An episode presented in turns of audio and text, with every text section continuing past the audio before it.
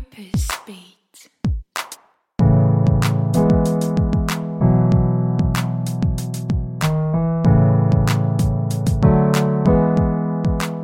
Hallo, mein Name ist Lisa Kögler. Ich bin Purpose Coach und Managing Partner bei Womentor, einer Mentoring-Plattform für berufliche Weiterentwicklung. Und ich freue mich, dich heute beim ersten Founders Talk über Desiree und meine Gründungsgeschichte begrüßen zu dürfen.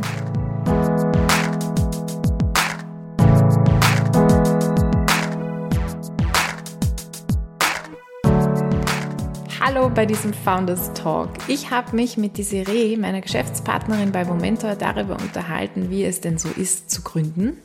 Für alle, die unsere Gründungsgeschichte jetzt noch nicht kennen, möchte ich euch hier ein paar Infos vorab geben zum Kontext. Desiree Jonek ist ausgebildete Betriebswirtin. Sie stammt ursprünglich aus Deutschland und kam vor circa drei Jahren nach Österreich. 2019 hat sie dann die Entscheidung getroffen, es zu wagen. Sie rief ein Mentoring-Programm zur Förderung der Gleichstellung von Frauen ins Leben, nämlich Momentor. Momentor startete als Verein und wurde von Desiree und einem kleinen Team an Freiwilligen umgesetzt. Ich wurde dann bereits wenige Monate nach der Gründung als Head of Mentoring Teil des Teams. Zu dieser Zeit war ich selber auch schon selbstständig als Coachin und 2021, also dieses Jahr im Frühjahr, haben wir beschlossen, unsere beiden Kernkompetenzen, nämlich Mentoring und Coaching, zu bündeln und als Womentor zusammen weiterzuführen. Desirees größtes Warum oder ihr Anliegen ist definitiv die Förderung von Gender Equality und Diversity. Das werdet ihr auch merken. Mein größtes Anliegen ist Purpose und dass Menschen wirklich herausfinden, wofür schlägt mein Herz, wie kann ich mich sinnvoll in dieser Welt einbringen. Im Founders Talk stellen wir uns gegenseitig Fragen zu einem vorgegebenen Thema, also diesmal, wie war für uns die Gründung. Diese Fragen tauschen wir aber vorab nicht aus. Die Antworten sind also durchaus spontan. In diesem Founders Talk erfährst du jetzt, was dich aus unserer Perspektive bei einer Gründung erwartet, auch woher wir wussten, dass wir gründen wollen, wie, wie es uns auch mit dieser Rolle als GründerInnen erging und wie wir auch mit Unsicherheit und Zweifel umgehen und das Ganze finanziell gestemmt haben. Wir haben auch einige Tipps für deine eigene Gründungszeit und ja, vieles mehr, das wir besprechen werden. Also viel Spaß beim Hören dieses Founders Talks.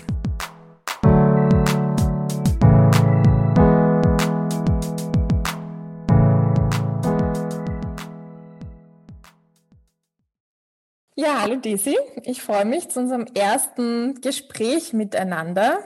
Ähm, wie geht's dir gerade? Hallo Lisa, ich freue mich auch sehr darauf und finde es ein ganz spannendes Format und ehrlicherweise auch das erste Mal, dass ich ein Podcast-Interview mache. Uh. wow, cool.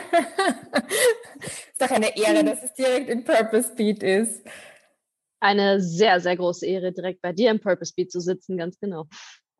Cool, na, ich freue mich auch total. Ich muss sagen, ich bin ein bisschen auch aufgeregt. Also es ist nicht so wie ein normales Gespräch zwischen uns beiden. Wir reden ja sowieso oft miteinander. Stimmt. Aber ist doch nochmal anders jetzt so. Soll ich anfangen? Also wir haben ja Fragen vorbereitet. Soll ich gleich mal die erste stellen oder magst du losstarten? Ich lasse dir gerne den Vortritt hier als, als heutige Host sozusagen. Gut, dann, dann hoste ich das mal. Ja, bei mir kam die Frage dann auf, als ich so über das Thema nachgedacht habe, Gründung, äh, wie, wie wird man Gründerin, wie, wie geht das überhaupt? Da habe ich mir gedacht, wann, wann war bei dir eigentlich der erste Moment, wo du diesen Gedanken gehabt hast, ich möchte gerne was gründen oder ich möchte gerne Unternehmerin sein? Hm, das ist natürlich direkt eine super Frage zum Einstieg. Wie soll das anders sein? Nichts anderes erwartet von dir. Ich glaube, das erste Mal war wahrscheinlich schon nach dem Studium die Überlegung, könnte ich mir das vorstellen, für mich mal so abchecken. Ist das ein möglicher Karriereweg für mich, die Selbstständigkeit oder Unternehmerin zu sein? Und da war aber bei mir noch ganz klar, so gerade nach dem Studium, da hatte ich schon einige Praktika und Berufserfahrungen zwar gesammelt, aber da war für mich ganz klar, nein, eigentlich noch nicht, weil ich habe das Gefühl, ich weiß noch überhaupt nicht, wie das funktioniert in der Businesswelt. Und deswegen war für mich relativ klar, dass ich erstmal noch ähm, in die Konzernwelt bin ich ja erstmal gegangen und überhaupt mal in der regulären Businesswelt sozusagen schnuppern wollte. Das habe ich dann ja auch getan. Ähm, und dann war es tatsächlich so, dass mich dann irgendwann mal die Idee für Momentor ist mir in irgendeinem Workshop, glaube ich, gekommen von, von dem Managementprogramm, wo ich war. Da habe ich da, da sollten wir an Projektideen arbeiten und da ist mir das als Idee gekommen. Und das war, glaube ich, der Punkt, wo der Gedanke so ein bisschen angefangen hat, in mir zu wachsen, auch wenn ich mir zu dem Zeitpunkt das noch nicht wirklich realistisch vor vorstellen konnte. Richtig wichtig oder wichtiger oder größer ist der Gedanke dann eigentlich geworden, wo ich gespürt habe nach meiner oder innerhalb meiner Anstellung, dass das äh, in dem Konzern, wo ich war, in dem Medienkonzern, ähm, dass ich irgendwie noch mehr wollte, dass ich irgendwie noch mehr wissen wollte, was ich machen kann, wozu ich fähig bin. Und ähm, ja, es einfach wissen wollte. So, da muss doch irgendwie noch mehr sein. Und zudem wollte ich, hatte ich auch sehr viel Lust, wirklich einen Impact zu machen, selber zu agieren. Weil im Konzern sind einem, na, da sind die, die großen Schiffe, die sind ja relativ langsam, da malen die Mühlen auch sehr langsam. Und ich hatte einfach total Lust, umzusetzen und die Dinge irgendwie zack, zack einfach selber zu machen, genauso wie wir das gerade ja tun. Sind wir ja schon mit einer Vespa verglichen worden, was ich sehr cool finde. Im unternehmerischen Kontext. Genau. Äh, jetzt habe ich ziemlich umfassend geantwortet. Sorry. Das ist perfekt, das ist schön, dich so reden zu hören und, und die Geschichte, dass du es gleich weiterfasst, finde ich eh voll gut. Aber das finde ich gerade voll spannend, dass das bei dir eigentlich schon so früh war, nach dem Studium. Siehst du, das ist jetzt auch was Neues, wusste ich noch nicht über dich. Ähm, und ich habe mich gerade gefragt, denkst du, lag das auch daran, weil, weil du einfach ähm, BWL studiert hast, dass das so Studie, studiengangsimmanent ist sozusagen und man sich die Frage stellt, könnte ich Unternehmerin sein, will ich Unternehmerin sein oder es sowieso klar ist, dass man das wird oder wie ja, das hat bestimmt auch mit dem Studium, das hat bestimmt auch mit dem Studium zu tun, ja. Ähm, ist natürlich auch ein Weg, den viele gehen. Und ich glaube, damals, wo ich mit dem Studium fertig war, war durchaus auch gerade dieses Star, dieser Startup-Hype sehr groß, dass alle irgendwie Startups gegründet haben. Ähm, und deswegen habe ich das, glaube ich, auch für mich abgecheckt. Aber ist, ich meine, der Gedanke war, war da, aber ich habe es ja ziemlich schnell abgetan. Also ich war damals ja noch nicht so weit. Ich habe es abgecheckt, könnte ich es mir vorstellen und war dann so, ja, nee, äh, eh noch nicht. Also Gedanke war zwar da, aber ähm, so weit, weit genug habe ich mich noch nicht gefühlt, nein. Ja. Ja. Und wie war das denn jetzt bei dir? Wann ist denn bei dir das erste Mal der Gedanke zur Selbstständigkeit gekommen?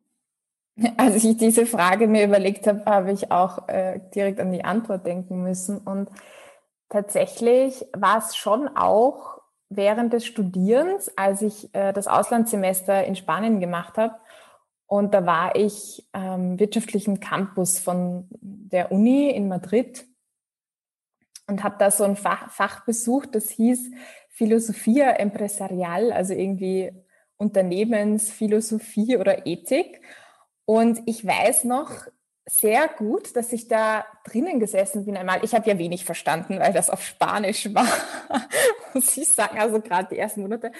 Aber ich weiß noch, ich bin da drinnen gesessen und dieser Gedanke, ähm, unternehmerisch tätig zu sein und irgendwie was aufzubauen und das wachsen zu sehen und wachsen zu lassen. Ich weiß noch, dass ich mir gedacht habe, also dass mich das irgendwie gecatcht hat und ähm, dass ich das voll prickelnd und spannend fand, aber gleichzeitig mir auch gedacht habe, ich bin keine Unternehmerin, so ein bisschen. Also ich bin schon so, habe ich das Gefühl, aufgewachsen mit einem Bild davon, wie ein Unternehmer oder eine Unternehmerin ist und dass das nicht wirklich auf mich zutrifft. Also es war eine gewisse Faszination da, das würde ich schon sagen. Ähm, aber dem Gedanken bin ich gar nicht wirklich nachgegangen und also war für mich meilenweit entfernt, ganz, ganz weit irgendwo. Ähm, und dann wieder interessant oder schlagend ist es eigentlich geworden, ja, viel, viel später, eh vor vier, drei, vier Jahren eigentlich. Ähm, und ich glaube, auf dem Weg bis dahin war sicher auch wichtig, dass ich dann einfach auch schon Frauen kennengelernt habe, äh, die selbstständig sind und die ich mir so ein bisschen als Vorbild auch nehmen konnte oder wo ich bisschen näher einfach dran war und gemerkt habe, was kann das bedeuten oder was auch nicht. Und vor allem bei mir war es dann auch der Umstand, dass ich mir gedacht habe, okay, einen solchen Job, wie ich ihn mir vorstelle und wie ich ihn gern hätte und mit dem, was ich gerne machen würde, habe ich das Gefühl, gibt es in der österreichischen Arbeitswelt einfach nicht. Und dann war für mich schon der Gedanke, naja, wenn es ihn nicht gibt, dann muss ich ihn mir kreieren. Also muss ich irgendwie, also es war so ein hineingestoßen werden. Es war so ein, ich sehe eigentlich keine andere Alternative. Also ich werde sonst, ich werde sonst nicht glücklich. Ich muss, ich muss ins kalte Wasser. Voll gut das verstehe ich total. Also erstmal finde ich irgendwie erschreckend, was du als erstes gesagt hast, dieses, dass du dir das für dich selbst gar nicht vorstellen konntest. Und das sagt ja ganz viel über die Rollenbilder in unserer Gesellschaft aus, meiner Meinung nach. Ja, auch wenn wir, es fängt ja schon bei der Sprache an, wenn wir Chef oder Unternehmer sagen, klar sieht mhm. man sich dann nicht als Unternehmerin oder als Chefin. Ähm, einmal das, also ich finde das ja irgendwo sehr erschreckend, aber auch sehr nachvollziehbar, dass du sagst, das hat nicht deinem Selbstbild entsprochen. Und das ist ja gerade das Fatale, wo wir dran arbeiten müssen, wo wir mit Momentor ja auch total dran arbeiten. Ähm, das Unternehmertum, unternehmerisches Denken auch für Frauen als eine, ähm, als einen super cooler, super coolen Karriereweg zu etablieren, wenn es für einen passt. Nicht, natürlich nicht für jede und jeden was, das ist klar. Und das war, was du gesagt hast, kann ich mich natürlich auch total mit identifizieren. Also, ähm, dass man sich selbst seinen eigenen Job macht, sein eigenes Jobprofil, das ist ja was ganz, ganz Spannendes und Aufregendes gehört ja auch ganz viel Reflexion dazu. Was ist es denn eigentlich, was ich machen will? Das muss man dafür ja erstmal wissen. Was will ich eigentlich machen? Was sind meine Stärken, die ich gut einsetzen kann? Und diese Informationen muss man ja erstmal über sich gesammelt haben und so reflektiert muss man ja auch erstmal sein. Und ja, bei mir war es definitiv auch ähnlich. Ich habe ja auch bei verschiedenen Organisationen in, in Wien versucht anzudocken und irgendwie war es aber nicht so ganz von den Themengebieten nicht so 100 Prozent stimmig. Und ich dachte mir, na, irgendwie das, ähm, mm, der Grundgedanke, für den, für den ich mich interessiere, Mentoring anzubieten, für jede Frau, die sich weiterentwickeln will, hat mir irgendwie einfach noch gefehlt. Und deswegen habe ich auch gedacht, naja, dann machen wir das mal selber. War das für dich, weil ja, so wie, wie das jetzt klingt und wie ich die Geschichte auch kenne, war dann schon für dich klar, Gründungsidee ist Mentoring. Gab es da auch mal Zweifel oder wo du dir gedacht hast, na, vielleicht was anderes oder wie, wie bist du dir da so sicher gewesen, dass das, dass du jetzt mit dem gründen möchtest? Auch eine gute Frage. Tatsächlich war Mentoring irgendwie wie immer der integrale Bestandteil, weil ich mir auch gedacht habe, naja, es gibt ja sowieso viele Frauennetzwerke, die äh, Netzwer Netzwerkmöglichkeiten schaffen, wodurch man sein Netzwerk vergrößern kann. Aber mir hatte immer dieser One-on-One-Kontakt hat mir gefehlt. Also was beim Mentoring ja anders ist, ist, dass du ja wirklich die Person, die Mentorin oder den Mentor zugeteilt bekommst. Das fand ich immer so faszinierend wirklich genau basierend auf deiner Persönlichkeit, ähm, ja, je nachdem, was man eben sucht, wer man ist, welche Skills man lernen will, also dieses One-on-One-Setting und dann auch die Möglichkeit zu haben, einen tieferen Kontakt zu, zu knüpfen, als über ein lockeres Networking mit, keine Ahnung, 100 Personen, die dann bei so einem Event sind. Ähm, das fand ich irgendwie total reizvoll und auch die Mentoring-Programme, die ich irgendwie kannte, da habe ich mir immer gedacht, na, ich weiß nicht, irgendwie kann man das doch sicher noch noch cooler, noch frischer und besser machen. Und ähm, deswegen war Mentoring tatsächlich immer schon ein sehr integraler Bestandteil von dieser Gründungsidee. Und deswegen ja auch der Name Womentor, wo ja auch das Mentoring schon sehr, sehr stark drin steckt. Hast du mal gezweifelt, dass das aufgeht und dass das was wird? Weil das ist was, was ich immer wieder höre, auch halt, wo, wo Leute auch sagen, okay, ich würde gern gründen oder ich hätte vielleicht eine Idee oder vielleicht habe ich auch keine Idee, aber ich würde gern. Aber was viele schon gern hätten, ist so eine Art Garantie. Also wer versichert mir, dass das auch wirklich funktioniert und dass das was wird und dass es nicht vertane Lebenszeit und Energie ist, die man da reinsteckt. Wie war das bei dir? Total. Ja, natürlich habe ich gezweifelt, immer wieder. Also ich zweifle ja auch jetzt immer wieder noch, also jetzt wahrscheinlich weniger als damals. ähm, aber das ist ja ganz normal und ich finde es ja irgendwie auch gefährlich zu behaupten, dass, dass man immer genau weiß, was man tut oder auch als Gründerin oder Gründer, dass man immer genau wusste, was man tut und warum man es tut und dass man nie zweifelt, das ist ja nicht so. Ich glaube, dass man Selbstzweifel hat, ist ganz normal. Das sage ich auch immer wieder meinen Klientinnen ähm, im, im Coaching, dass, dass ich das auch hatte und ich finde das auch total wichtig, das zu sagen.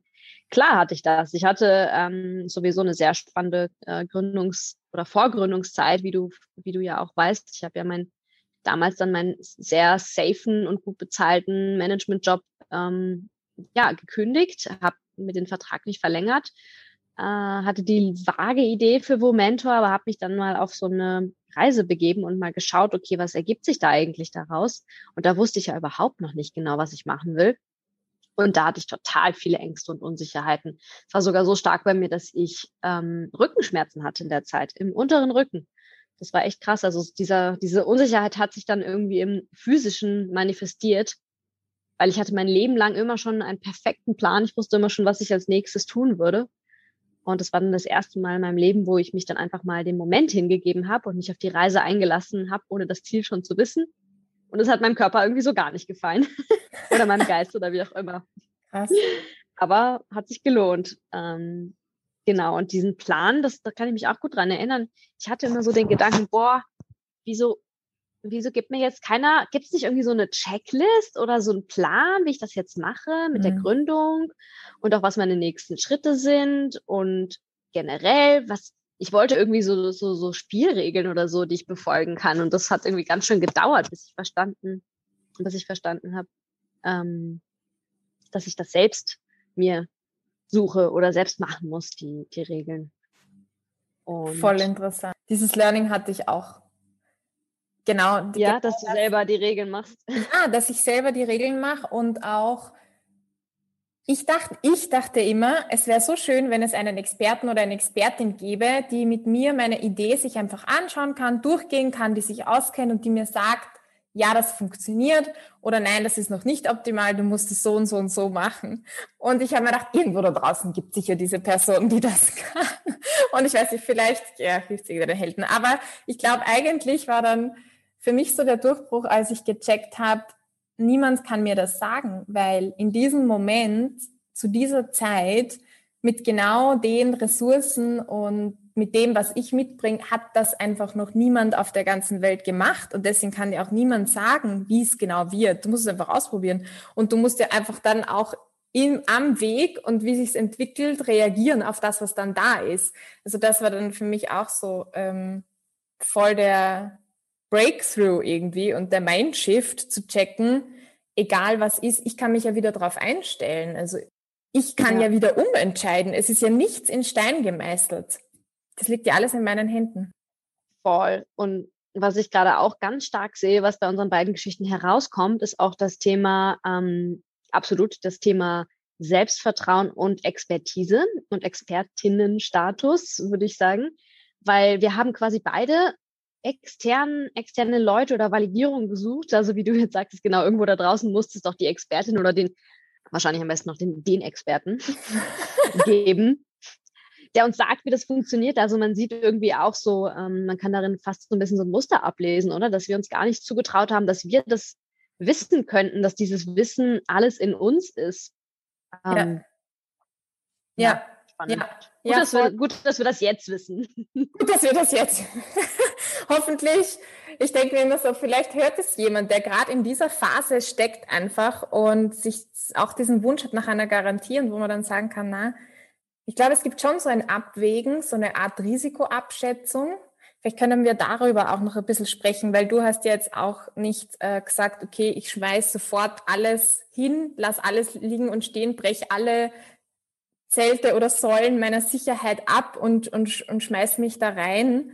Ähm, und bei mir war das ja eigentlich auch nicht so. Also es braucht schon so gewisse Risikoabschätzung, aber man kann die einfach nur für sich selber machen. Das kann, kann einem niemand abnehmen. Mhm.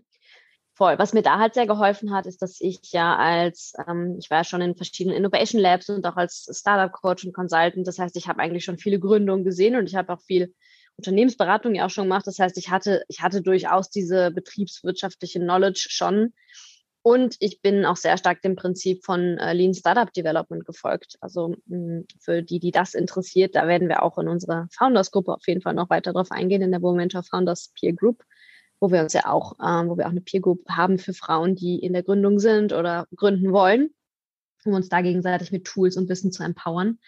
Und Lean Startup Development sagt ja im Prinzip, dass man erstmal testen soll. Also niemand sollte, meiner Meinung nach, ist halt mega risky, alles aufzugeben, alles auf eine Karte zu setzen, macht man ja auch im, im, im klassischen Investment auch nicht. Man diversifiziert und man schaut sich das Ganze mal an und testet. Und genau wie du sagst, äh, das habe ich ja auch so gemacht. Ich habe bei Momentum mal ähm, relativ schnell. Und man kann das Konzept ja immer irgendwie in kleine Teile herunterbrechen und das dann testen. Ähm, und das haben wir ja auch gemacht, indem wir einen Verein gegründet haben, weil das erstmal einfacher war in der Gründung und mal diese Plattform live gestellt haben. Da brauchst du auch keinen Algorithmus für. Du müsst ja nichts großartig programmieren. Da geht es ja wirklich um Marketing-Tools, mal eine Brand aufzubauen, äh, oder überhaupt mal Market Research zu machen. Was gibt es denn überhaupt schon am Markt und was wollen denn die Menschen? Was will denn meine Zielgruppe? Wer ist denn meine Zielgruppe? Das ist ja wahnsinnig viel Arbeit. Ich bin ja so ein Slide-Mensch. Äh, ich habe ja 10.000 Präsentationen, Strategiepräsentationen und so denke ich irgendwie. Das heißt, das habe ich natürlich alles, ja, ziemlich genau vorbereitet. Und dann kann man Step by Step testen und das würde ich auch auf jeden Fall jedem und jeder empfehlen, bevor man irgendwie 20, 30, 40, keine Ahnung was, 1000 Euro Development-Geld für irgendwas in die Hand nimmt, das erstmal so kosten- und Zeit äh, effektiv wie möglich zu testen. Und das nimmt einem dann ja auch voll den Druck aus der Sache. Ähm, und ob man dann, und wann man dann seine Sicherheiten, wenn man dann das positive Feedback hat und merkt, okay, cool, da ist ein guter Rücklauf, da ist, ähm, keine Ahnung, in dem Fall haben wir ja echt viele, im Fall von Womentor, war es ja, dass wir sehr viele Bewerbungen von Mentees und Mentorinnen generiert haben und das Ganze organisch super schön gewachsen ist. Und dann war dann ja auch irgendwann der Punkt, wo ich dann war, okay, ich glaube, das Konzept ist validiert. Ich habe mein Proof of Concept und das scheint, ähm, scheint anzukommen bei meiner Zielgruppe. Und da setze ich mich jetzt rein. Und dann, genau, habe ich dann die, die Teilzeitanstellung ja auch aufgegeben, die ich noch hatte. Und bin dann ganz in die Gründung gegangen. Und das hat dann auch nochmal eine ganz andere Power. Ähm, dem Ganzen gegeben. Aber wie war das bei dir? Wie war, wie konntest du mit deinem Sicherheitsbedürfnis umgehen? War das stark oder ähm, wie konntest du dir sozusagen den Jump ähm, aus dem Angestelltenverhältnis, wie konntest du das machen? Ich habe jetzt auch nachgedacht, also als ich dir jetzt zugehört habe und ich glaube, ich bin es tatsächlich weniger strategisch angegangen als du. Sicher auch, weil mir dieser Background einfach auch gefehlt hat mit Lean und keine Ahnung und zuerst mal ausprobieren und so. Und es war für mich eben so ein, wie ich vorher schon gesagt habe, es gibt irgendwie keine Alternative. Also im Job sehe ich mich nicht, also muss ich irgendwie was anders machen. Aber es waren schon ein paar so Steps. Also zunächst mal dachte ich halt, also ich habe mir zuerst mal auch noch einen Zweitjob gesucht in einem Start-up, so mal ein bisschen was anderes kennenlernen als die, ich sage jetzt mal, bisschen verstaubte Baubranche. Und dann habe ich es mir einfach durchgedacht mit dem, Unternehmer-Gründerprogramm. Also das ist halt so eine österreichische ich glaube, Besonderheit, dass es das gibt, dass man da ein halbes Jahr, sogar ein bisschen länger unterstützt wird finanziell über das Arbeitslosengeld und man auch noch Kurse kriegt und so und dann ähm, Zeit hat, also halt nicht arbeiten muss, sondern einfach Zeit hat. Und für mich war das dann also ich habe dann irgendwie auch so ein bisschen kurz geschaut. Also ich habe mir dann gedacht, okay, ich, ich konnte mir somit ein Dreivierteljahr freischaufeln und habe mir gedacht, ich mache das jetzt einfach und nach einem Dreivierteljahr schaue ich. Und wenn sich das alles finanziell überhaupt nicht ausgibt, dann suche ich mir dann einfach wieder einen Job. Aber ich mache das jetzt mal so und habe dann gekündigt und bin dann in dieses Unternehmergründerprogramm reingegangen und hatte, hatte Zeit. Und da habe ich mir dann auch ganz bewusst da kannte ich Momentor noch nicht, aber ich habe mir ganz bewusst MentorInnen gesucht, weil ich gewusst habe, ich brauche irgendwie jemanden, mit dem ich äh, drüber sprechen kann und mit dem ich mich austauschen kann. Und ich habe auch versucht, wirklich das als ja sehr spielerisch anzugehen.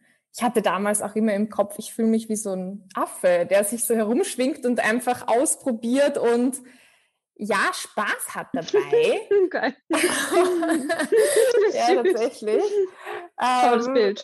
So Monkey-mäßig war ich irgendwie unterwegs, hatte ich das Gefühl. Und das hat mir auch so viel Freiheit gegeben, weil ich wusste, ich kann eigentlich keine Fehler machen. Ich teste einfach, ich teste einfach. Also ich habe mir diese Zeit wirklich auch geschenkt, muss man sagen, wo ich wusste, ich kann testen. Und natürlich mit dieser Finanzierung über das UGP ging, ging das auch. Ja. Ja, das muss ich auch an der Stelle auch nochmal betonen, dass es wirklich ein super Programm ist, was ich ja auch genutzt habe. Das Unternehmensgründerprogramm, das können wir, glaube ich, auch getrost allen zukünftigen Gründerinnen und Gründern empfehlen, dass wenn ihr eine Business-Idee habt, das ein super Programm ist, das ihr nutzen könnt vom AMS. Dann braucht ihr nur euren ersten Businessplan einzureichen und könnt dann an dem weiterarbeiten und seid erstmal sechs Monate bis zur Gründung und dann nochmal zwei Monate danach finanziert. Das war für mich auch ähm, eine super tolle Sicherheit. Und das ist ja auch ein großes Geschenk unseres so Sozialsystems, dass man da sich wirklich die Ruhe nehmen kann zu gründen, weil die Gründung ist einfach ein intensiver Prozess, ne? Wissen wir ja. Absolut. Ja, ja, voll. Das ist intensiv. Und das, also ja, das ist unbezahlte Werbung sozusagen gerade für das UGP. Ich werde auch, den, ja. ich werde auch den Link noch dazugeben. Nein, weil das ist wirklich, das ist wirklich super, wenn man sich so ein bisschen Raum und Zeit schaffen kann. Aber ich glaube, es funktioniert auch, wenn man den eigenen Job reduziert oder sagt, ich arbeite mal eine Weile Teilzeit. Aber es braucht natürlich schon Ressourcen. Also zum großen Teil einfach Zeit, um sich da reinzudenken. Ich weiß aber auch noch, dass es bei mir angefangen hat, ähm, mir Gedanken zu machen. Zum Beispiel die Webpage habe ich angefangen, da habe ich noch gearbeitet und dann war das so ein Projekt. Ich stehe halt morgens ganz gern auf, habe ich die ersten, ich glaube sogar die ersten zwei Stunden am Morgen oder eine, eine bis zwei Stunden investiert in diese neue, ich wusste damals noch nicht, dass es tatsächlich so eine Vollzeit-Selbstständigkeit wird, aber halt in mein Coaching-Business und habe da Webpage gebastelt und Sachen mir angeschaut und so und gemacht und Blogartikel angefangen zu schreiben. Das war auch noch, als ich gearbeitet habe. Und mir da so diese Zeit genommen. Ja, das braucht es auf jeden Fall. Voll gut. Einfach mal machen, ne? Ins Machen kommen. Das ist eigentlich so das, das Wichtigste. Und deswegen ist ja auch mein Spruch, äh, machen ist, wir wollen nur krasser. Ähm, einfach mal ins Machen kommen und dann sieht man ja schon, dann kommt man, ist man schon im Testen, dann ist man schon mitten im Prozess und dann lernt man und, ähm, und kann, kann dann immer noch adaptieren. Voll schön. Gute ja. Story, Lisa. ja, gute Story auch bei dir. Voll. Na, das stimmt. Und am Weg, also ich glaube, es ist wirklich, so wie du gerade gesagt hast, es geht um dieses Machen und um diesen ersten Schritt und dann mal reingehen und natürlich auch für sich herauszufinden, was ist denn dieser erste Schritt? Was ist dieser erste Schritt, den ich machen kann, um da reinzuschnuppern und dann, weiß nicht, dann fügt sich das auch oder man kriegt ein Gefühl dafür und man kann dann auch viel besser sich da durch navigieren. Also man kann eh nicht von vorne weg alles planen. Das geht gar nicht. Ähm, aber man kann die ersten Schritte sich mal überlegen, was man tun kann und die gehen. Voll. Ja, ich hatte, ich hatte überlegt, hattest du überhaupt Ängste bei dem Ganzen, bei der Gründung? Waren da Ängste, Unsicherheiten? War das ein Thema bei dir oder konntest du das super gut irgendwie durch dein Monkey-Business? ähm, Monkey Mind. ja, durch das Monkey Mind ausstellen sozusagen. Ängste? Unsicherheiten? Was ist das? also, alle, die mich kennen, wissen, dass ich viel mit Unsicherheiten auch zu, zu tun habe und sie sehr gut kenne. Ähm, spannenderweise war gerade jetzt diese Phase, die ich genannt, habe, die Monkey Mind Phase und die Phase, ich bin im UGP, da war ich tatsächlich sehr hoffnungsvoll, zuversichtlich, voller, ja, man könnte schon fast sagen, Euphorie. Und da hatte ich wirklich wenig Ängste, muss ich schon äh, sagen. Das war 2019 war das. Genau, zweite Hälfte 2019. Und das war ja auch so, ich habe mir so diesen Zeithorizont gegeben, also bis Ende 2019 und da war auch die Finanzierung klar und so und da hatte ich irgendwie null Druck und auch null, quasi null Ängste tatsächlich und dann ist es aber auch wieder gekommen und finde ich auch ganz normal oder mir war schon klar, es werden einfach auch Zeiten kommen. Ich kenne also ich habe es einfach oft gehört. Ich glaube, ich kenne jetzt auch keine Gründerin oder kein Unternehmer, keine Unternehmerin, die das nicht auch kennen. Und ja, schon. Also ja, man muss ja auch noch dazu sagen, 2020 ähm, war ja jetzt auch nicht irgendein Jahr, was war das? Das war das erste Jahr deiner, deiner Selbstständigkeit äh, eigentlich, ergo. Und 2020 war ja nicht irgendein Jahr, weil es gab ja auch noch eine, eine globale, eine weltweite Pandemie. Das ist ja auch nicht ohne, ist ja jetzt auch nicht das Regular Business. Da wusste man natürlich auch nicht, okay, was macht das jetzt mit mir, mit, mit meinem Business? Klar, du hattest, man hatte natürlich noch nicht so das Vergleichsjahr, aber ähm, trotzdem ist es ja auch eine Unsicherheit, die ja extern schon da war. Klar, das stimmt. Das stimmt, das kam noch dazu. Das hat einfach alles verändert, wobei ich sagen muss, es hat für mich auch viele Benefits gebracht. Ich wollte zum Beispiel schon vorher auch mehr online machen von den Beratungen her und auch Expedition Y, das Gruppenprogramm. Und das hat sich dann eigentlich von alleine ergeben. Dann war es so von einem Tag auf den anderen. Und ich musste niemanden überzeugen, dass das eh gut ist, sondern das hat sich ganz von ja. alleine gelöst. Aber klar, das, das war auch, ja. ja, das war auch noch eine, eine Unsicherheit mit dazu und ja, ich kenne das dann schon auch. Also, wo ich einfach Petra Bock würde sagen, in einen Katastrophenmindfuck komme und mir ausmale, wie das alles jetzt den Bach runtergeht. Also so diesen Modus habe ich schon drauf, kann ich schon ganz gut mich da hinein, mich da hineinversetzen. Ja, ich versuche mich dann auch immer aktiv da wieder rauszuholen eigentlich oder mir bewusst zu machen, dass ich ja jederzeit auch wieder aufhören kann. Also ich muss ja nicht dabei bleiben. Ich kann es wieder ändern. Es ist schon auch ein bisschen ein privilegierten Status. Also manchmal habe ich mir auch gedacht, was kann mir eigentlich wirklich passieren? Ich könnte immer noch, wobei Arbeitslosengeld kriege ich jetzt, glaube ich, nicht mehr. Damals war es noch, ich könnte immer noch Arbeitslosengeld kriegen. Und, und schon auch der Gedanke von, ich komme aus einer Familie, wo ein gewisser, also wir sind jetzt alles andere als reich, es ist eine normale Arbeiterfamilie, aber trotzdem komme ich aus einer Familie, wo etwas da ist und wo ich mir gedacht habe, was ist eigentlich wirklich das Allerschlimmste, was passieren kann? Eigentlich ist es nicht viel. Ich habe auch eine Partnerin, ähm, also ich bin eh gut abgesichert und das ist auch ein gewisses Privileg, ähm, so durch die Welt gehen zu können. Ich hatte auch ein bisschen Geld noch auf der Seite, wo ich gewusst habe, okay, so sechs Monate oder so könnte ich jetzt auch überleben, selbst wenn ich nicht, wenn ich kein Einkommen habe. Und trotzdem war da auch Angst und Unsicherheit da. Ja. Hm, ja, gerade das muss man sich, glaube ich, für sich selber definieren, oder? Wie, wie viel will ich quasi auf der Seite haben, also damit ich wie viele Monate ohne Einkommen im schlimmsten Fall überleben könnte. Ne? Da hat ja jeder so eine unterschiedliche Sicherheitsgrenze und Sicherheitsbedürfnis. Aber was ich so lustig fand und was ich jetzt schon viel, von vielen Selbstständigen gehört habe, also zum Thema Risiko und Ängste, äh, wo man dann auf einmal als Antwort hat, naja, schlimmstenfalls gehe ich halt wieder in die Anstellung. Also wie irgendwie die Anstellung so nur noch zur Notlösung wird. Das habe ich jetzt schon von ganz vielen äh, Selbstständigen gehört. Und ähm, ja, also für mich persönlich muss ich sagen, es ist auch so. Es sei denn, es ist ein, wäre ein Job, der wie für einen gemacht ist oder den man sehr gut selber shapen kann. Aber ich liebe es gerade auch sehr, sehr, sehr, sehr die Selbstständigkeit im wahrsten Sinne des Wortes, die eigene Chefin zu sein, hat schon sehr, sehr viele Vorteile, ähm, die ich auch gerade sehr, sehr genieße. Gibt es auch, also wenn du jetzt schon sagst, es gibt Vorteile und man genießt es und stimmt, ich kenne das auch voll, auch alle, mit denen ich spreche, die selbstständig sind, sagen auch, sie wollen eigentlich nicht mehr zurück und sind auch so, gell, wenn man mal selbstständig ist, man möchte nicht mehr zurück. Was findest du für dich, sind jetzt so die Vorteile oder Benefits und vielleicht sogar, was sind Benefits, an die du vorher nicht gedacht hättest, also die jetzt unerwartet irgendwie da sind? Also Vorteile, ähm naja, generell die Zeiteinteilung, dass man ja sehr frei in seiner Zeiteinteilung ist. Jetzt muss ich aber auch relativierend wiederum sagen, dass man äh, durch das Remote Work natürlich sich auch Angestellte besser die Zeit einteilen, einteilen können. Aber dann hat man, glaube ich, trotzdem immer wieder diesen Gedanken im, Hintergrund, im Hinterkopf, oh, aber ich muss ja schnell wieder hier bei Slack online, weil nächstes Meeting und so.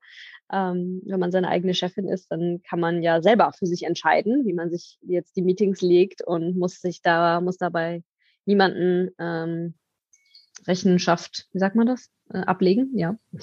Genau. Ähm, also die freie Zeiteinteilung auf jeden Fall.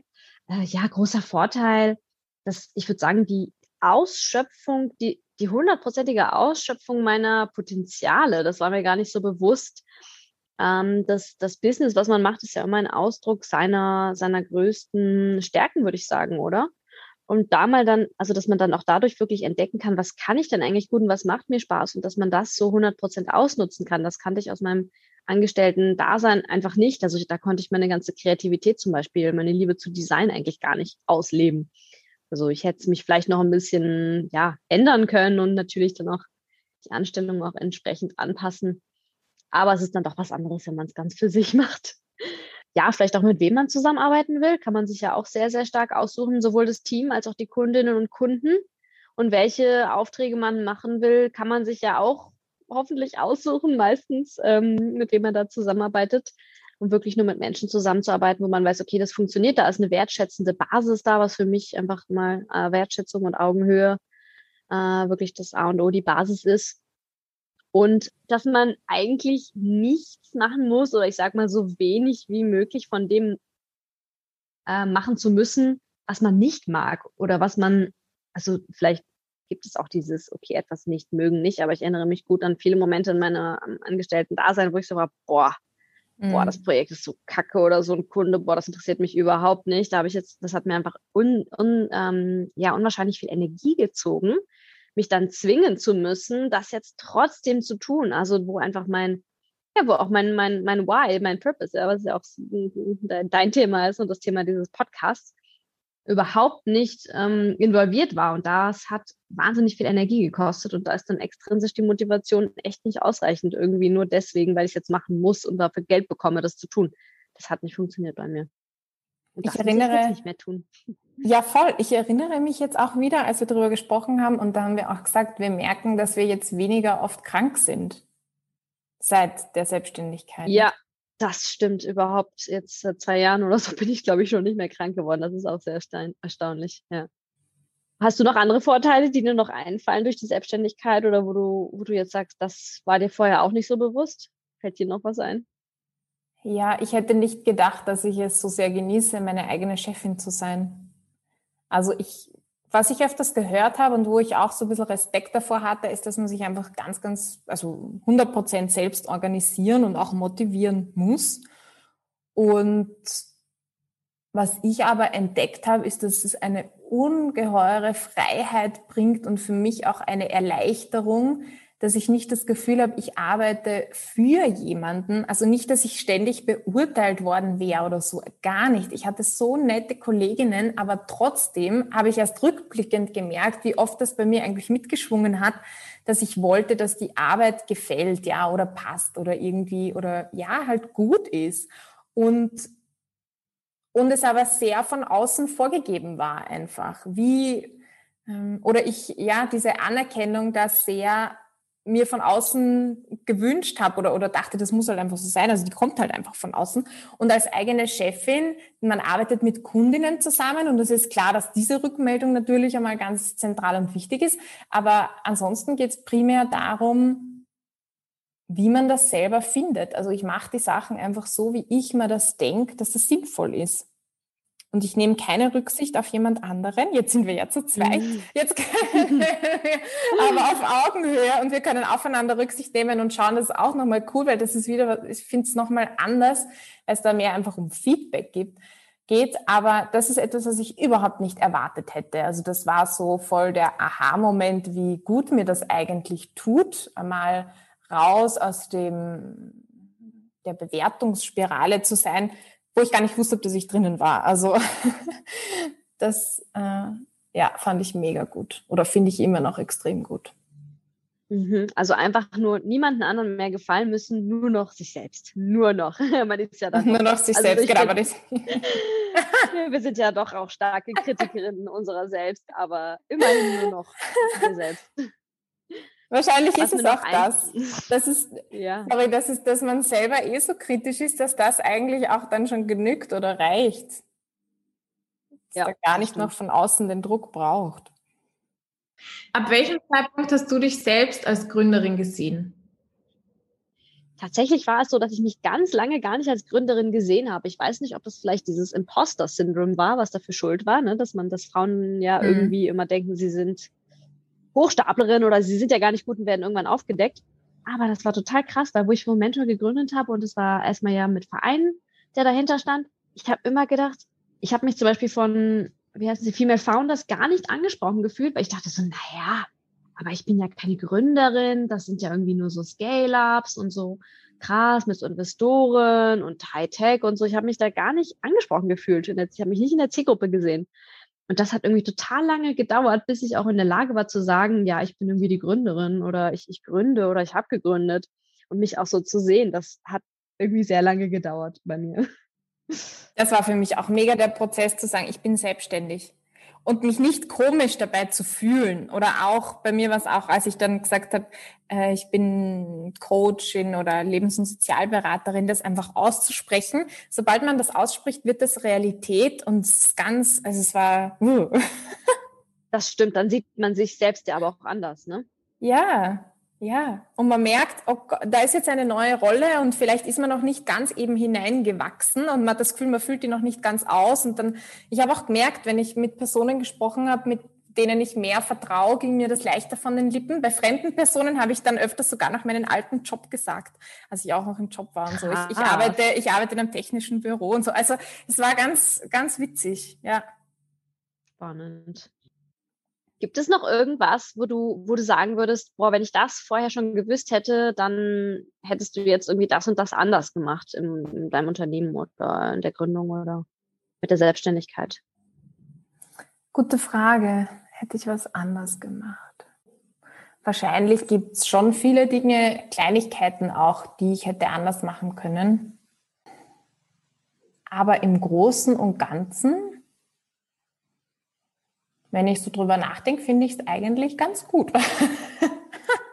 also, es war nicht der, es war nicht sicher nicht der effizienteste Weg, ähm, das sehe ich jetzt schon. Ich habe unglaublich viel Zeit auch in, auch in Design und in Webpage-Sachen gesteckt und so wirklich viele, viele Stunden, wo ich mir dann auch währenddessen schon gedacht habe, so, ah, ich weiß nicht, wie effizient das ist und wie sehr es mich auch meinem Ziel näher bringt. Also ich glaube, ja, doch, ich habe eigentlich immer wieder mich auch gefragt, was ist gerade das Wichtige für mich zu tun und worauf möchte ich Priorität setzen und welche Schritte sind wichtig, damit ich meinem Ziel näher komme.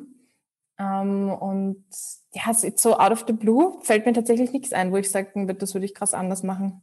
Ich finde es eigentlich ziemlich cool, wie sich das jetzt alles entwickelt hat. Voll cool, voll die coole Antwort. Das ist so, non, je ne regrette rien. ja, ist doch voll super. Ähm, wie ist bei ja. dir? Ich habe es natürlich auch nachgedacht, wo ich jetzt dir gerade zugehört habe, habe ich auch versucht, parallel schon ähm, nachzudenken, was ich anders gemacht hätte. Dann habe ich kurz überlegt, ob ich sagen soll, dass ich es einfach schon hätte früher machen sollen. aber gut. Good point. Ding, ja, aber guter Ding braucht weil und jetzt irgendwie ist das Ganze ja doch das ganze Momentor-Konstrukt und die Community und das Netzwerk und die Angebote einfach organisch gewachsen einerseits und Andererseits auch einfach aus ganz vielen Learnings und die Dinge weiß man ja nicht vorher, wenn man sie, wenn man dem nicht auch Zeit gibt und das, um das zu reflektieren. Und das ist ja auch, wir stehen ja auch für Sustainable Individual Growth. Also auch was das Business angeht, es ist ja auch ein nachhaltiges, gesundes, organisches Wachstum, ja, auch fürs Business daran zu wachsen und man wächst ja auch dann mit seinen Rollen. Ähm, ich hatte mir dann auch nicht sofort zugetraut, äh, jetzt mit dir Managing Partner zu sein, äh, geschäftsführende Gesellschafterin äh, von vornherein, aber jetzt mittlerweile äh, weiß, wissen wir halt schon ganz genau, was diese Rollen beinhalten und wissen, dass wir es können und trauen es uns zu und machen es einfach. Und genau, aber vor zwei Jahren hätte ich da, wäre ich dort wahrscheinlich noch nicht gestanden. Ja, Insofern, nee, schneller machen ist auch keine, ist auch keine Lösung. Die, die Dinge brauchen eben so lange, wie sie brauchen. Und das sehe ich auch zu oft, dass sich da, ähm, dass es einfach diese ganzen, auch gerade im Startup-Hype, ähm, die diese Startups, wo einfach unglaublich viel Geld reingepumpt wird, das habe ich nie verstanden. Hm. Dieses Risikokapital und wo dann am Ende nur rote Zahlen geschrieben werden. Das habe ich nie verstanden. Wir, wir, wir investieren einfach das, was wir haben, was wir erwirtschaften, und reinvestieren wir und das ist für mich gesundes Wachstum. Sowohl was das Business angeht, als auch unsere eigene Persönlichkeit. Ja. Ich finde das auch immer schön, dass man mit den Rollen und mit der eigenen Verantwortung eben mitwächst, also auch persönlich sich ja weiterentwickelt, weil es hat natürlich auch immer was mit neuer Verantwortung und so zu tun und ja, jedes neue Level bringt einfach auch neue Herausforderungen mit sich und das braucht auch seine Zeit, dass man da hinein wächst und das Selbstvertrauen auch erlangt, dass man das meistert und dass man das kann und dass man da auch richtig an dem Punkt ist. Ja, stimmt. Das stimmt. Aber eine Sache ist mir jetzt doch noch eingefallen, äh, und zwar eben beim Joggen ist mir so der Gedanke gekommen, ich kriege immer die Ideen beim, beim Joggen oder beim Laufen oder Abschalten oder wie auch immer, beim Wandern, da kommen immer ganz viele Ideen, muss ich das sowieso nachher dann noch erzählen alles. ähm, aber mir ist so ein bisschen der Gedanke gekommen, ich glaube, viele kennen ja die Thomas-Schablone, das ist ja von der Albright Stiftung, die machen immer so tolle äh, Studien zum Thema Gender Equality, also wie sehen die Genderzahlen aus in, in den börsennotierten Unternehmen, in den Vorständen, in Beiräten und so weiter in, in Deutschland. Äh, aber die Stiftung kommt aus Schweden. Und sie haben dieses Thomas-Schablonen-Konzept beschrieben, wo es ja darum geht, dass der deutsche Vorstand heißt, Thomas ist irgendwie 60, hat an der LMU in München irgendwas mit Ingenieurswissenschaften studiert und dass diese Thomas-Kreislauf, dass die sich ja immer weiter reproduzieren. Also so heißt, diesen Lebenslauf hat, glaube ich, 80 Prozent der deutschen Vorstände in Deutschland oder 60, also auf jeden Fall unfassbar viel. Ähm, genau, die Thomas-Schablone, warum sage ich das jetzt? Weil mir, weil mir so ein bisschen aufgefallen ist, ja, okay, in, in, in unserem Momentor-Team und im, ähm, in der Community, es hat auch ein bisschen gebraucht, bis ich gemerkt habe, dass es vielleicht auch die Desiree-Schablone gibt. Mhm. ähm, dass wir uns auch sehr stark, ja, dass wir eine sehr stark homogene Community vor allem zu Beginn waren in unserer eigenen Blase. Und das ist mir einfach jetzt extrem wichtig, dass wir das schaffen aufzubrechen und dass wir einfach viel bunter, diverser, vielfältiger werden, mit auch mit viel mehr Menschen bei uns dabei, die nicht genauso sind wie wir, die nicht die genau gleichen Lebensläufe, Interessen und Aussehen haben. Genau, das ist jetzt gerade noch so ein ganz wichtiges Ziel, ja, gerade für uns der Zeit, wo es jetzt auch viele Updates demnächst geben wird. Ähm, das wäre vielleicht cool gewesen, wenn, wenn mir das noch früher aufgefallen wäre, oder da hätte ich gerne noch früher Awareness für gehabt. Das würde mir noch auffallen. Voll schön, finde ich voll der schöne Gedanke, urwertvoll.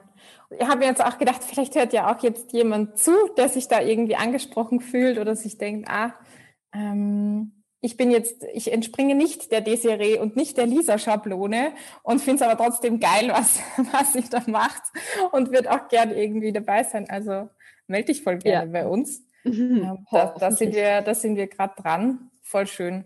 War jetzt auch, ähm, finde ich, voll das gute Schlusswort. Außer es gibt noch etwas, von dem du hast gesagt, du willst mir noch viele Dinge erzählen, du magst noch etwas hier erzählen oder wir gehen dann off-Record. genau, das machen wir dann off-Record, die ganzen operationalisierten To-Dos. Eine Sache ist mir noch eingefallen. Ich weiß nicht, ich bin mir gerade nicht sicher, ob es auf unserem Gründerinnen-Talk schon geplant ist für eines der Formate. Aber weißt du, was ich noch cool fände? Ich glaube, wir haben ja echt viele Learnings gemacht bezüglich, wir haben ja jetzt schon verschiedene Unternehmensformen, auch Rechtsformen getestet. Ja. Von, vom Verein über Einzelunternehmerin bis zur OG, die wir jetzt haben. Und wir haben ja auch mehrere Organisationen und wir arbeiten mit ja. Menschen auf unterschiedlichen rechtlichen Basis sozusagen zusammen. Ich glaube, das könnte vielleicht auch cool sein, wenn das nicht zu trocken ist vom Thema her. Aber ich glaube, dass es viele Leute schon auch interessiert, so wie bauen Stimmt. wir unsere Organisation auf, wie arbeiten wir mit Menschen zusammen, ja. welche Arbeit, welche Formen der Zusammenarbeit gibt es überhaupt rechtlich ja. und so weiter. Voll gut. Ich schreibe das gleich mal auf. cool. Immer wenn wir reden, kommt immer direkt schon wieder ein nächstes Projekt oder nächstes ja, genau. zusammen. Wir dürfen, nicht, wir dürfen nicht zu viele dieser Founders Talks machen. Es sind ganz viele, ganz viele Projekte noch. Nein, aber super gut. Voll schön. Cool. Mega cool. Ich danke dir. War voll das, voll das gute, schöne Gespräch. Ich freue mich schon auf die nächsten. Ich danke dir, Lisa, für unseren ersten coolen Founders Talk. Ich freue mich auch schon auf alles, was noch kommt. Yay! Yay!